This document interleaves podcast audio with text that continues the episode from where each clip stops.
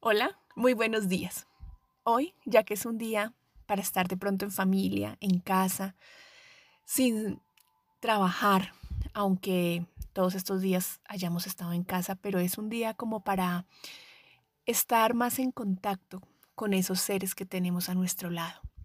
Eso nos hace reflexionar sobre la lealtad y sobre las lealtades a los familiares, que en la mayoría de los casos pensamos que son lo mejor. Y entonces somos leales a nuestros padres, a nuestros abuelos, a nuestros hermanos, tíos, a nuestros ancestros. Y no es que eso esté mal, está bien para unas cosas, pero resulta que hay algunas lealtades que no nos dejan seguir adelante. Como por ejemplo cuando hay una madre que tuvo un esposo maltratador y la hija también lo tiene y resulta que se va a ver y la abuela también lo tuvo. Y son lo que llaman algunos las lealtades familiares ocultas. Y son cosas que no nos dejan seguir adelante, que inconscientemente estamos manejando. Y más fácil para nosotros hoy en día son las lealtades entonces con los amigos.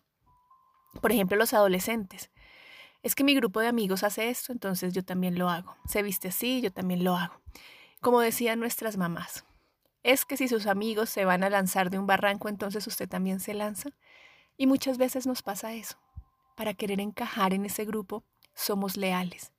Y como decía hace un minuto, no es que ser leal esté mal, es que solo hay que analizar cuáles son las lealtades que nos dejan seguir adelante y cuáles son las que nos mantiene atados en un círculo sin fin. ¿Qué tal si hoy eres consciente de las lealtades que tienes y de las cosas que no te han dejado seguir adelante?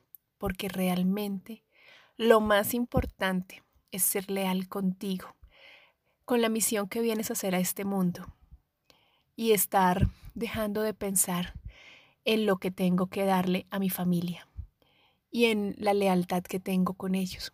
¿Qué pasaría en tu vida si solo por hoy eres leal únicamente a tu esencia, a tu esencia interior y dejas de lado esas lealtades familiares que te mantienen atado? Esto no quiere decir que vayas a desamparar a tu familia, solo que seas consciente de los patrones que se están repitiendo en tu familia y de qué ha impedido en tu vida.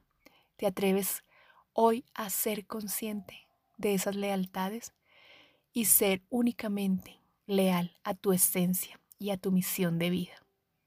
Ese es el ejercicio para hoy. Un abrazo, Andrea González.